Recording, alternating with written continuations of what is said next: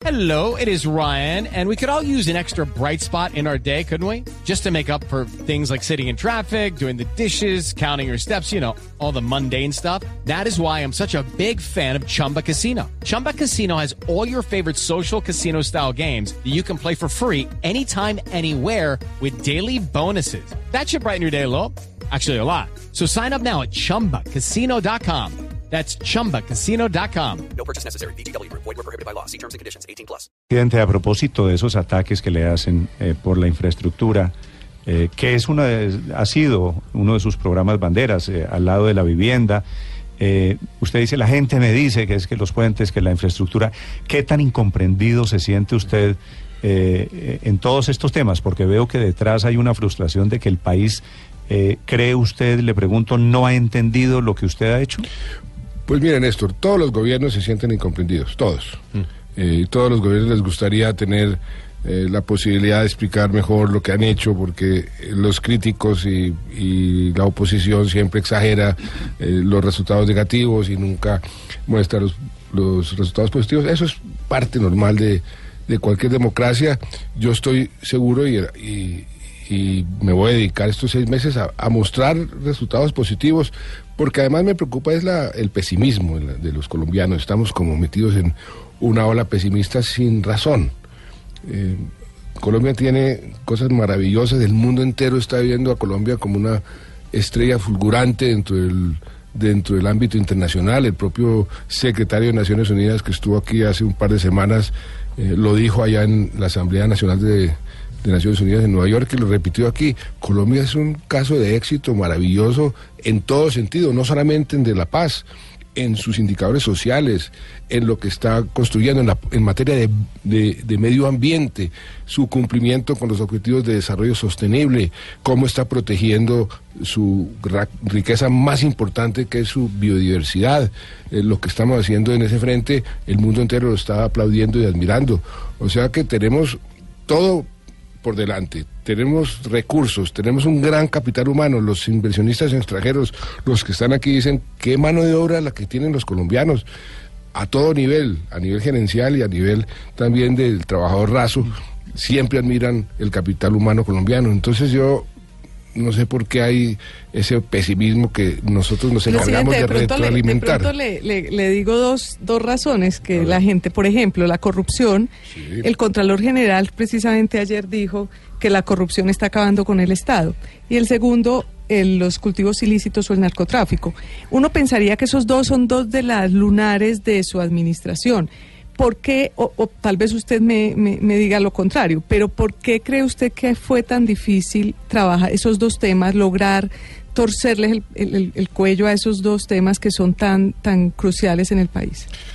A ver, Luz María, eh, cojamos tema por tema. La corrupción. Usted haga el seguimiento a lo que hemos hecho en este gobierno. El Estatuto Anticorrupción, cuando estaba el doctor Germán Vargas en el Ministerio del Interior, que aprobamos en el Congreso, es tal vez de los más severos y más draconianos que se han expedido en la historia de Colombia y que le dieron las herramientas a los órganos de control que hoy están utilizando para luchar contra la corrupción.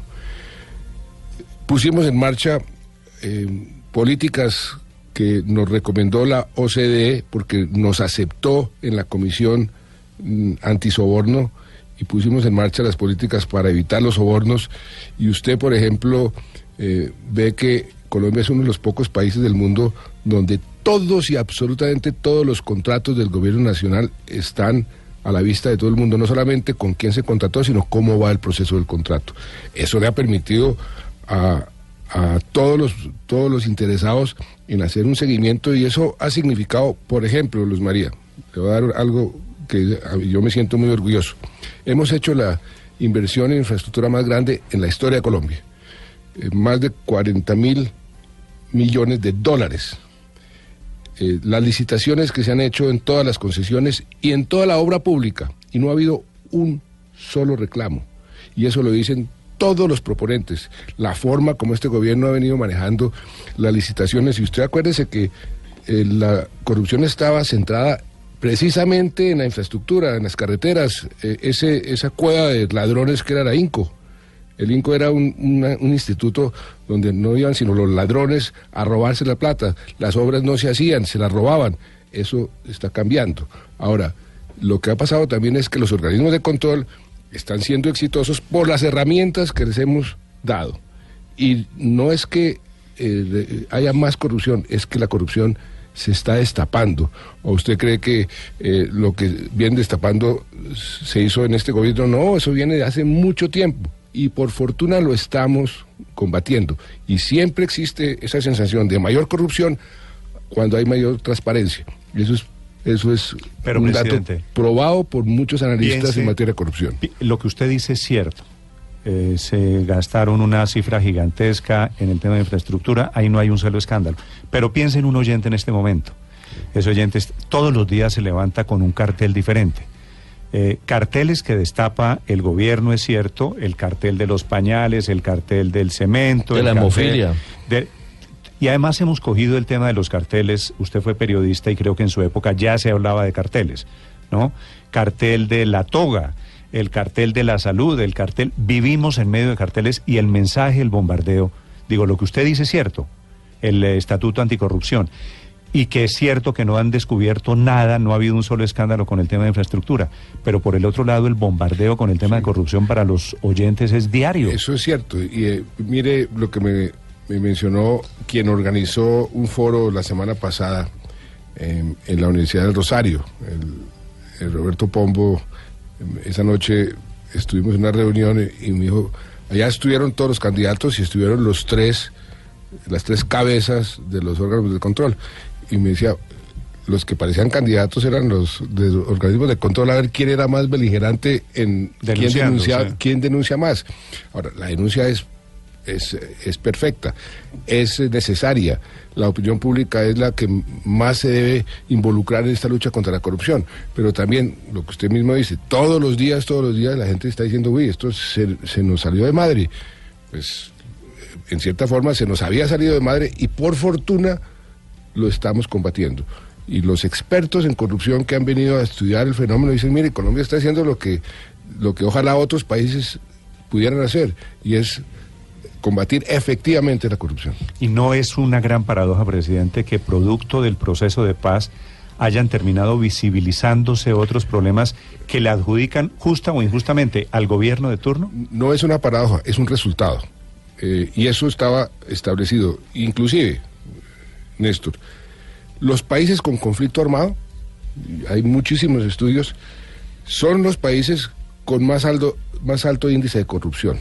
Los conflictos armados esconden y, promueven la corrupción, porque exactamente lo que usted dice, el conflicto armado hace que la opinión pública se desvíe a, que otros problemas que son más graves eh, hagan que la corrupción se disminuya en materia de importancia y por consiguiente en cómo combatirla.